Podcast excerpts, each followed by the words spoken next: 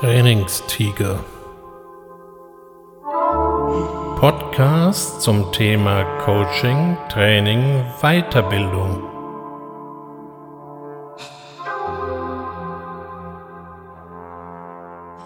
Herzlich willkommen beim Trainingstiger und schön, dass Sie wieder dabei sind. Ich habe heute mal wieder eine persönliche Frage an Sie. Sind Sie Individualist oder halten Sie sich für einen solchen? Immerhin sind Sie schon mal sehr individuell, was Ihre Podcast-Auswahl angeht, denn bei aller Sympathie kann man ja den Trainingstiger jetzt noch nicht gerade als ein Massenphänomen bezeichnen. Von daher stellen Sie sich doch mal folgende Situation vor.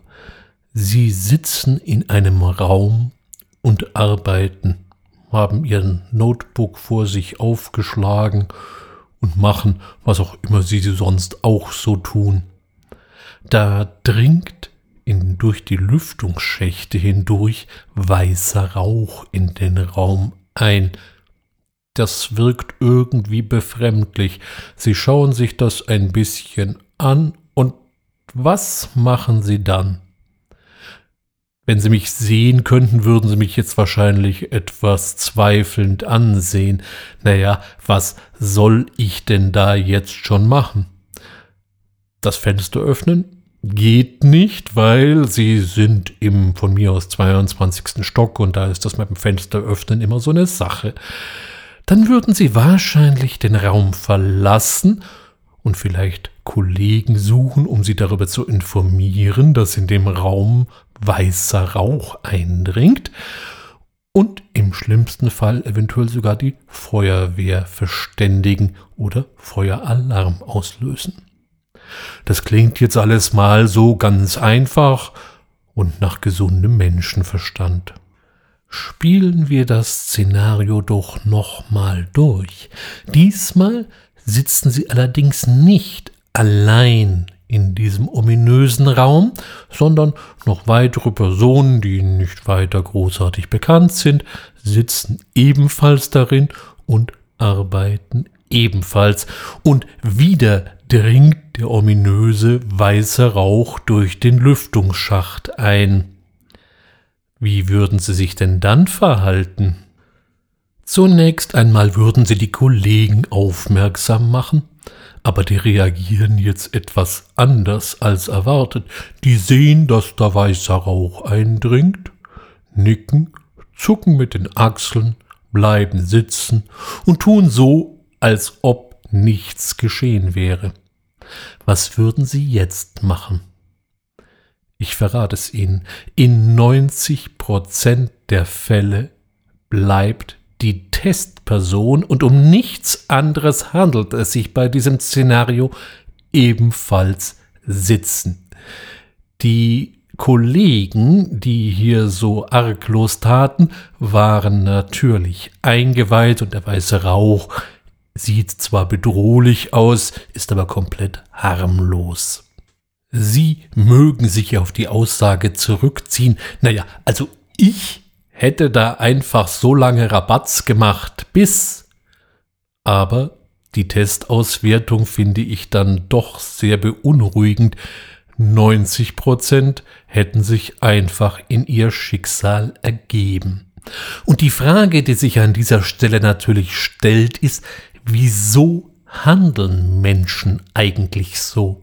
Wir sprechen doch häufig gerade hier in der westlichen Hemisphäre vom Individuum, bezeichnen uns selber als Individualisten.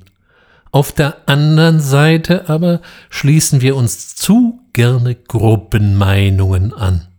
Gruppenmeinungen sind eine bequeme Angelegenheit, eine bequeme Wissensquelle und Gruppenmeinungen werden gern als verlässliche Informationsquelle angesehen. Den Ursprung für derartige Ansichten finden wir, wie so häufig in der Evolution. Wenn es früher hieß, dass an einem dicht bewachsenen Uferstück Schlangen leben würden, womöglich giftige Schlangen und das sagten mehrere aus einer Gruppe, die auch noch einigermaßen verlässlich wirkten. Naja, wer wollte das Risiko dann eingehen und dahin schlappen, um im schlimmsten Fall vielleicht doch von einer giftigen Schlange gebissen zu werden? Also mied man einfach das entsprechende Flussstück und holte woanders sein Wasser.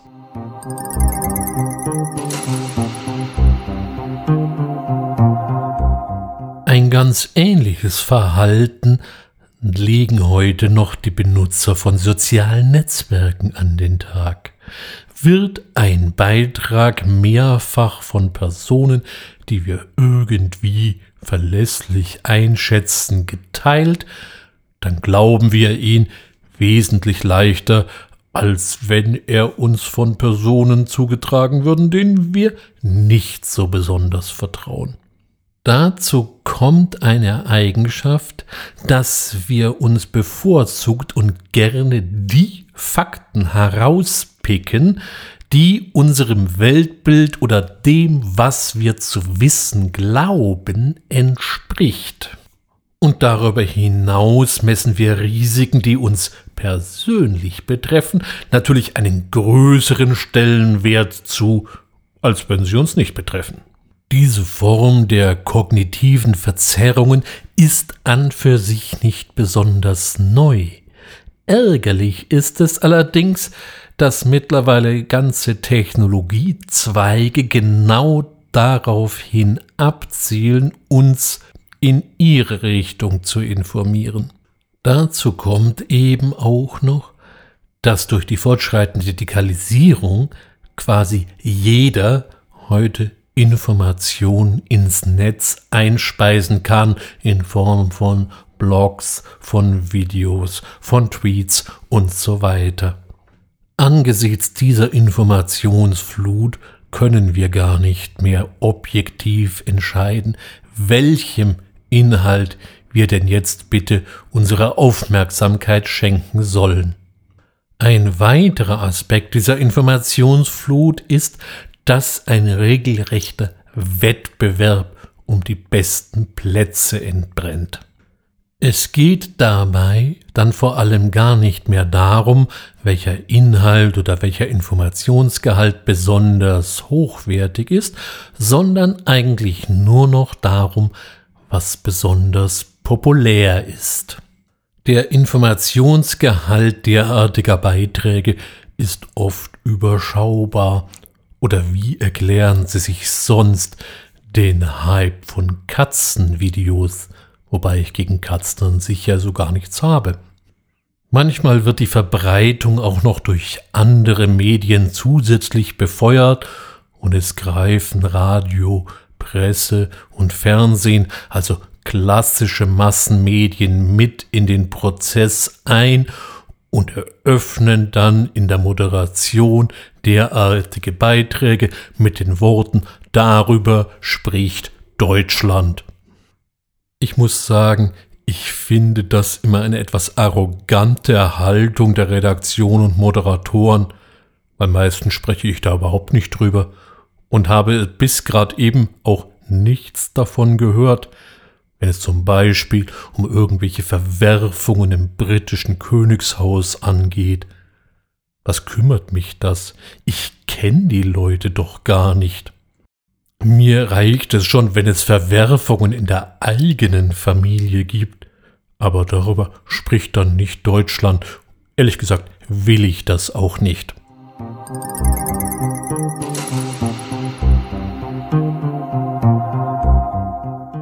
Die Meinungen von Gruppen spielt auch übrigens in unserem Hauptthema, wenn es nämlich um Training und Fortbildung geht, eine ganz entscheidende Rolle.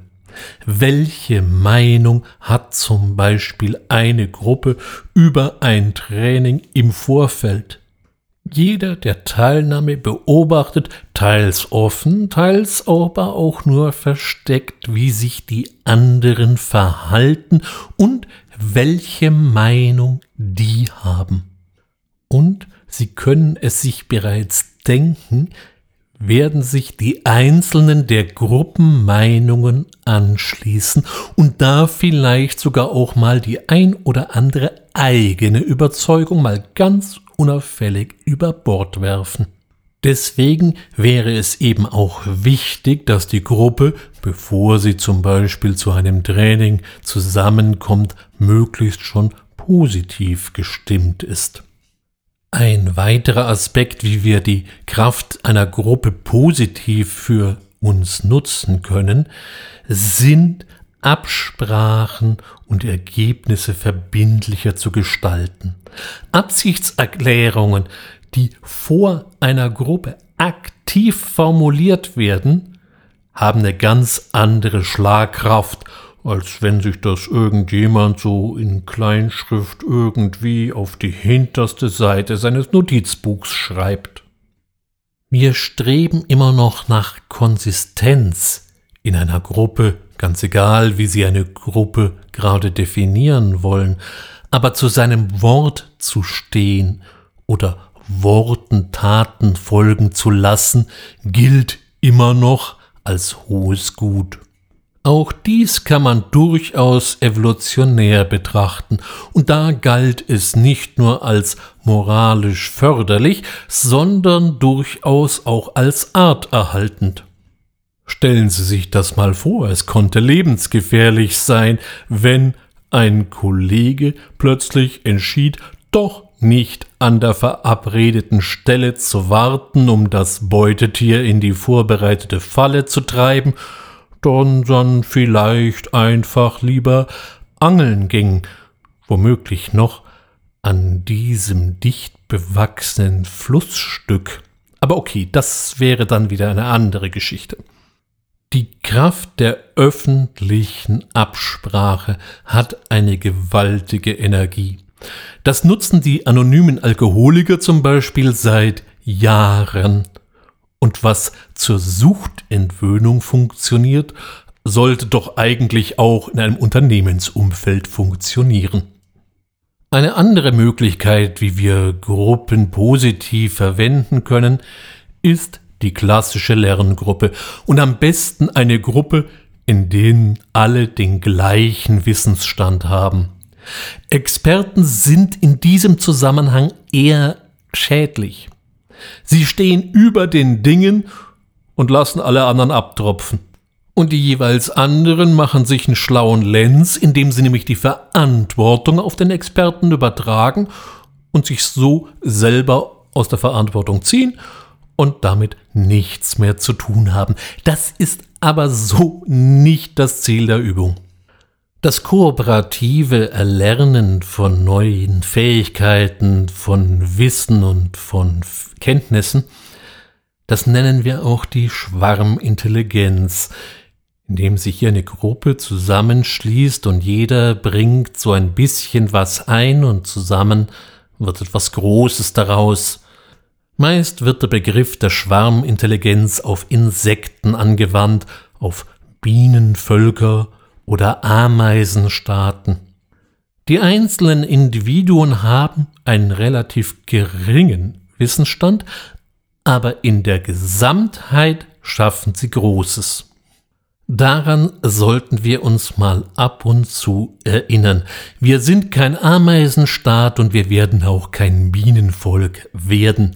Aber der Mensch hat etwas mit diesen beiden Tierarten gemeinsam. Er ist ein hochgradig soziales Wesen. Auch wenn pandemiebedingt momentan die Vereinzelung gepredigt wird, der Mensch ist ein Gruppentier und hat in Gruppen Gewaltiges geschaffen. Ich weiß nicht wieso, aber mir fallen da spontan die Pyramiden von Gizeh ein, man kann über die Sinnhaftigkeit dieser Gebäude vielleicht diskutieren, nicht aber über die bauliche Leistung insgesamt. Und dass dies eine Gruppenleistung war, steht außer Frage. Ich will damit nicht sagen, dass es notwendig sei, neue Pyramiden zu bauen, aber sich der positiven Kraft einer Gruppenentscheidung und einer Gruppe wieder bewusst zu sein und vielleicht auch etwas mehr an einem Strang zu ziehen, das wäre meiner Ansicht nach überfällig. Vor allem, wenn man bedenkt, dass bestimmte Gruppen gar keine sind, sondern nur Bot- und Algorithmus betriebene Scheinmeinungen. Lassen Sie uns also die positiven Seiten in Zukunft doch mehr herausarbeiten, als in einer kollektiven Schwarmdummheit zu verdämmern. Mit diesem zugegebenen recht großen Appell möchte ich für heute schließen, bedanke mich, wenn Sie mir bis hierher gefolgt sind, wünsche Ihnen eine gute Zeit, freue mich auf ein Wiederhören, Ihr Ulrich Wössner.